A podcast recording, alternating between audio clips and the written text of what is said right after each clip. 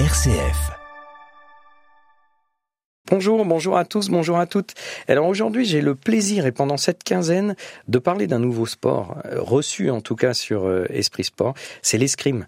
Dans nos studios, la présidente du Cercle d'escrime orléanais, Madame Reyging, Patricia, bonjour. Bonjour à tous. Merci Patricia d'avoir accepté de venir là pendant cette quinzaine parler escrime, parler euh, de votre club, parler aussi compétition dans une deuxième émission puisqu'on aura euh, la joie de recevoir euh, Cécilia Berder. alors, ma première question, c'est la genèse du club. Depuis quand existe ce club à Orléans? Eh bien, c'est une grande année puisque c'est 1943 et nous allons fêter cette année les 80 ans du club. D'accord. C'est une volonté de. C'était plusieurs personnes qui faisaient de l'escrime, qui ont décidé d'eux. C'était une volonté politique. On ne sait pas trop ça? Non, on ne sait pas trop. C'est un petit peu vieux. J'ai un, petit peu d'âge. Je suis à la retraite, mais j'étais quand même pas née à cette époque-là, donc je peux pas trop vous répondre là-dessus. Mais en tout cas. Mais c'est un club qui perdure depuis 1943. Vous, vous en avez pris la présidence il y a pas très longtemps, hein, puisque j'ai pris la présidence au moment du Covid. D'accord. en 2020. D'accord. Euh, mais vous n'êtes pas arrivé ici par hasard? Pas tout à fait, non. Euh, je suis orléanaise et j'ai commencé l'escrime à l'âge de 11 ans au cercle d'escrime orléanais. Donc, euh, quand je suis arrivée à la retraite, forcément, le, le, président et il y avait une coprésidence à l'époque qui avait fait deux mandats et qui cherchait un petit peu à prendre du recul. Donc euh, forcément, c'est presque devenu une évidence de, de me proposer le poste. Et c'est comme ça que je me suis lancée dans la présidence, sachant que j'avais été une dizaine d'années trésorière du club, mais il y a de ça plus longtemps. Et en même temps, donc vous avez fait de l'escrime tout le temps et vous continuez encore à... J'ai toujours pratiqué l'escrime, oui, depuis l'âge de 11 ans. Euh, je me suis juste arrêtée pour faire deux bébés et sinon je continue. Alors euh, j'ai plus trop le temps de m'entraîner, mais je continue à faire des compétitions euh, maintenant vétéran, ce qui permet de rester à peu près en forme. C'est bien. Hum. Donc l'escrime, avant qu'on rentre vraiment, euh, c'est de quel âge à quel âge alors Alors on prend les enfants aujourd'hui euh, à partir de 5 ans. Euh, moi quand j'ai débuté, on disait l'escrime c'est de 7 à 77 ans. le dicton a un petit peu modifié, a été changé. on prend les enfants à partir de 5 ans et après ben, on continue jusqu'à jusqu'à plus soif on va dire. Aujourd'hui, on sait que l'escrime, il y a trois disciplines, trois armes l'épée, le sabre, le fleuret. Euh, sur euh, Orléans, vous enseignez ces trois armes? Alors sur Orléans, on est plutôt spécialisé sur l'épée et sur le sabre. Euh, moi, quand j'ai commencé l'escrime il y a donc un certain nombre d'années, on commençait à l'époque par le fleuret. C'était vraiment l'arme du débutant. À aujourd'hui, c'est un petit peu changé. Euh, les épéistes commencent quand même un petit peu par le fleuret parce que l'épée est l'arme la plus lourde, contrairement à ce que beaucoup de gens croient. C'est le sabre qui est le plus léger. Mais euh, donc les petits qui sont très petits, ils font plutôt de, euh, du fleuret et après on les, on les oriente soit vers le sabre, soit vers l'épée en fonction de, de ce qu'ils préfèrent. Alors de ce qu'ils préfèrent et des compétences qu'ils peuvent avoir Tout à fait. Euh, un enfant qui est plus euh, explosif, on va l'envoyer vers le sabre, et un enfant qui est plus stratège euh, et plus attentiste, on va dire, on va plutôt le diriger vers l'épée. D'accord. Donc après, on les fait, on les fait essayer, et ça permet aussi de voir ce qu'ils préfèrent, quoi. Combien il y a de licenciés sur On est environ 300 licenciés. D'accord. 300 licenciés. L'infrastructure principale Elle est à la salle d'armes Christian Doriola, qui se trouve euh, dans la rue des Murlins, enfin à, côté de la rue des Murlins, rue Fernand Pelloutier. Donc on est dans le ce qui s'appelle le triangle d'or avec la gym et le judo. D'accord. Aujourd'hui, euh, c'est une euh, grande et belle salle. Alors salle d'armes, il y a plusieurs pistes oui. C'est des pistes. Hein, oui, oui c'est des pistes. Alors aujourd'hui, on a une grande salle d'armes que la mairie nous met à disposition. C'est l'ancien dojo euh, qui a été transformé en salle d'armes. Euh, on a 16 pistes réglementaires, donc 16 pistes de compétition, plus des petites pistes à côté d'entraînement. Aujourd'hui, euh, est-ce que vous arrivez euh, dans le temps à euh, proposer en tout cas à la fois des cours de sabre, d'épée aux jeunes, aux moins jeunes Tout à fait. Il y a des, créneaux différents en fonction des tranches d'âge. Et donc, on a plusieurs maîtres d'armes. On a deux mètres, trois mètres d'armes, enfin deux mètres d'armes et demi, on va dire, au sabre. On en a deux à l'épée. Euh, on est aussi un club formateur, donc on forme des futurs maîtres d'armes. Donc on a des jeunes qui sont là euh, et qui préparent des diplômes. Donc euh, on a toute une, bonne structure. On a une secrétaire à temps plein, ce qui est assez rare, mais ce qui nous permet aussi de pouvoir accueillir dans les meilleures conditions ben, nos 300 licenciés. Donc on, on, est un club à la fois sportif et un club compétiteur. On a des sections loisirs, on a des sections compétition, on a un centre de formation euh, euh, de sabre et à la rentrée, on aura un centre de formation d'épée. Les deux sont euh, référencés à la Fédération française d'escrime. Donc, c'est le, les futures pépites de demain, on va dire. Donc on ne travaille pas que pour euh, les JO 2024. Ah non, nous on ne travaille pas que pour les JO 2024. Euh, les JO, ça se prépare 4-8 euh, ans en avance. Donc les jeunes qui sont là dans ces centres de formation, donc qui sont adossés au lycée Charles Péguy, c'est des M17, des M20, donc moins de 17 ans, moins de 20 ans. Et donc ben voilà, sachant que l'escrime est un sport où on peut aller assez loin en compétition. Hein, il y, a, des très jeunes qui sont très bons et qui font les JO, mais le triple champion olympique un hongrois, euh, lui, il a bien euh, la trentaine bien tassée, quoi. Donc, euh, donc voilà, on va assez loin en escrime. Aujourd'hui, l'escrime à Orléans a donné tout son potentiel. Vous avez encore des objectifs plus hauts pour ce club? Oh ben, si on ne veut pas régresser, il faut toujours euh, aller de l'avant et voir plus loin. Donc euh, c'est sûr que nous, à chaque échéance, euh, là les Jeux de Paris de 2024, bien sûr, il y a plusieurs, il y a plusieurs personnes au club qui sont potentiellement sélectionnables et voire médaillables aux Jeux de 2024. Après, c'est pas une finalité pour nous. La finalité, c'est de continuer à former des jeunes et à les emmener aux prochains Jeux olympiques. Donc euh, on a toujours des ambitions euh, assez importantes là-dessus. Quand on est tout petit, donc on a 5 euh, ans, on s'entraîne, donc c'est pas catégorie d'âge, je suppose. Est-ce que c'est garçons et filles ensemble Jusqu'à quel niveau Oui, c'est garçons et filles mélangés. Bah, on s'entraîne toujours garçons et filles mélangés, on va dire tout le temps. Après, les compétitions sont garçons, filles séparés. Mais au niveau du club, et je pense qu'à peu près dans tous les clubs, c'est garçons et filles mélangés.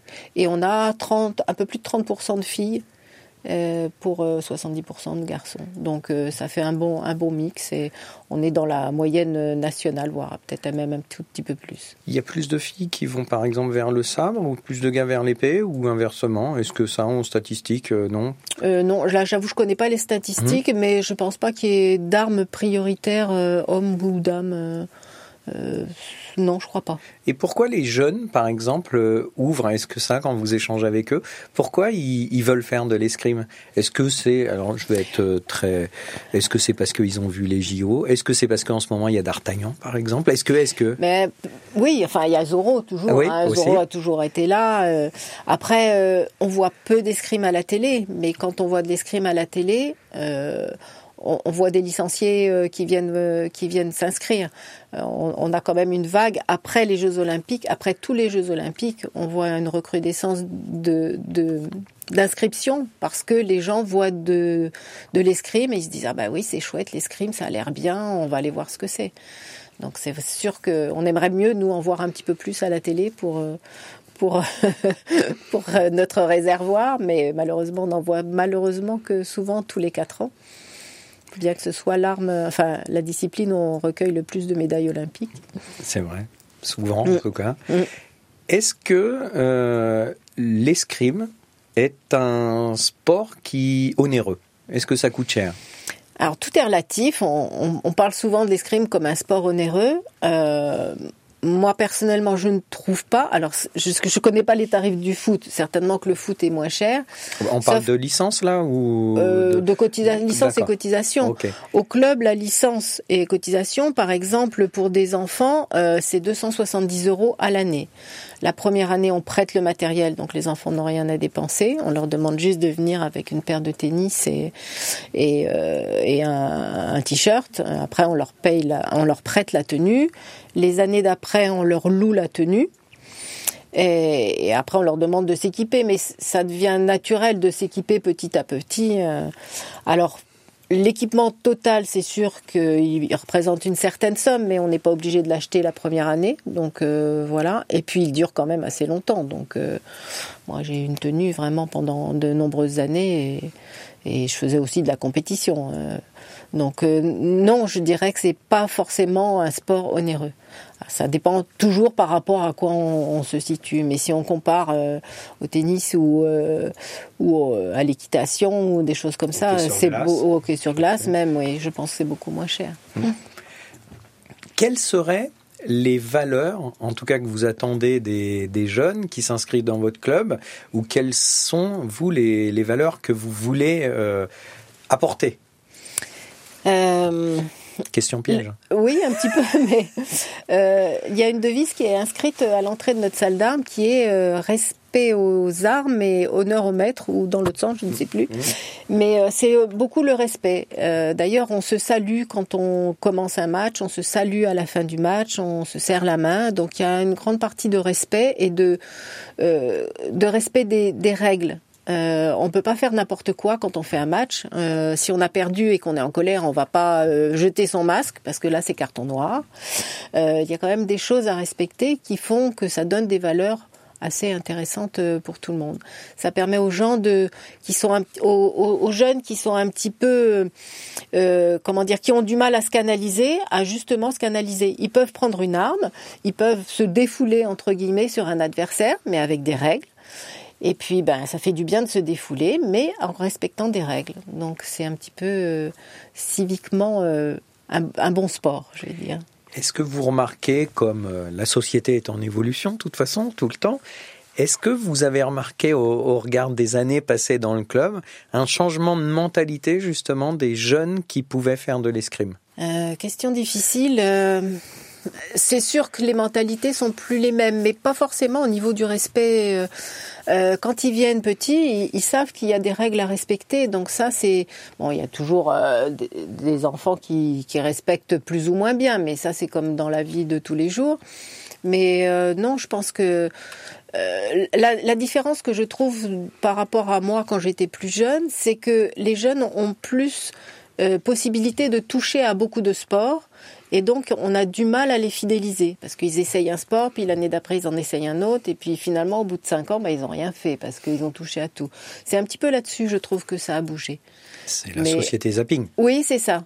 Après, il y a ceux qui sont mordus, qui sont tout petits et qui veulent faire de l'escrime. Et là, on leur dit, maintenant, tu es un tout petit peu trop petit, euh, il faut que tu attendes encore un an. Et c'est un peu le désespoir. Mais, mais sinon, c'est un petit peu là-dessus où je, je trouve qu'il y a de la différence. Donc vous, à Orléans, si j'ai bien compris, il y a, euh, l'escrime est accessible à tous.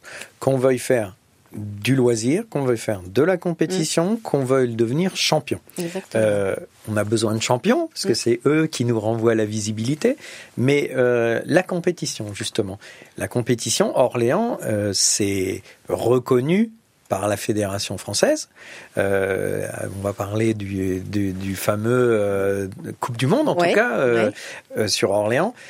Ça vous prend du temps, de l'énergie Ah oui, oui. C'est alors c'est reconnu par la fédération française, mais c'est surtout reconnu par la fédération internationale, puisque les coupes du monde sont données par la fédération internationale aux fédérations, euh, enfin françaises, aux fédérations des pays, qui après donnent à certaines villes, dispatchent dans les villes. Donc euh, nous, on organise une Coupe du Monde, ça fait plus de 20 ans qu'on l'organise. Donc euh, au départ, elle était pour les dames. L'année du Covid, la Fédération internationale nous a demandé de transformer notre Coupe du Monde en Grand Prix alors les gens pensent que le Grand Prix est moins important que la Coupe du Monde. Or c'est le contraire. Le Grand Prix a un coefficient de 1,5 au niveau récolte de points, je vais dire. Et un Grand Prix, c'est les hommes et les dames. alors qu'une Coupe du Monde, c'est soit les femmes, soit les hommes, et en principe, c'est individuel et équipe. Donc c'est un petit peu la différence entre les deux. Euh, donc euh, l'année du Covid, on nous a demandé à un mois à peine avant le début de la compétition de la transformer en, Grand Prix hommes et dames. On n'a pas refusé parce que ça ne se refuse pas. Euh, et en plus, c'est quand même un honneur, on va dire, de par la Fédération internationale, c'est qu'elle reconnaît notre qualité d'organisation.